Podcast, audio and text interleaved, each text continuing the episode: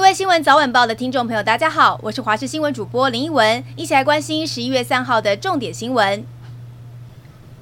宜兰县罗东镇民众家中突然来了一只比特犬，一开始看似温和，不过却突然攻击住家当中的柴犬，柴犬被压制在地上，女子一人架住比特犬，根本控制不住。最后男子出现，也是费了好大一番功夫，才让比特犬松口。最后比特犬的主人跟柴犬的主人道歉，并且说明是比特犬跑出家中才会发生攻击事件。不过防疫所的人员也说会进行访谈来厘清原因。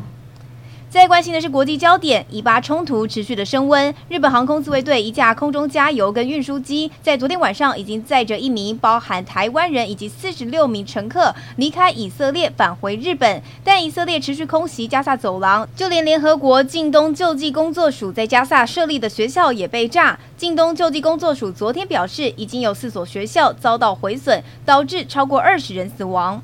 回到国内来关心，有一名二十岁的女大学生以为新交往的四十三岁湖南是星探，结果被发现原来是诈骗，叫来余姓男子助拳，一伙人将对方痛打一顿。其中一人罗时峰的小儿子也涉嫌打人。胡姓男子向北市警大同分局报案说女友被掳，警方巡线火速逮捕了林姓男子等五人，但女大生也控告胡姓男子妨害性自主。全案现在由警方在侦办当中。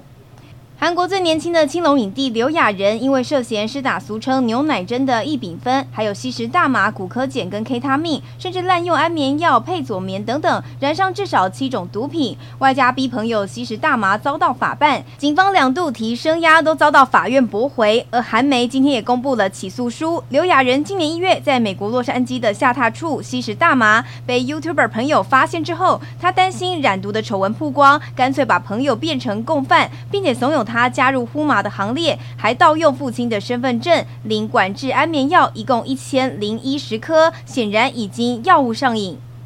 最关心的是，台中警方破获了盗刷集团。他们利用简讯连结钓鱼网站，欺骗被害人，将信用卡卡号、密码跟认证码填入，盗取资料之后，再填进台中一间日系百货公司商场的会员 App 来获得支付 QR code。集团五人就利用这个 App 轮流盗刷全台大约三十名被害人的卡，并且大量购买好销赃的金饰，盗刷了一百多万元。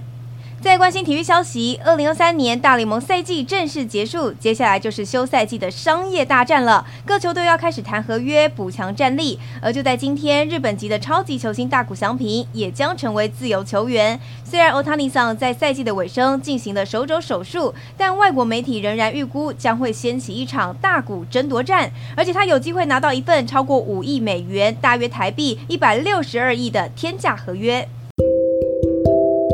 以上就是这一集的新闻内容，非常感谢您的收听，我是林文，我们下次再会喽。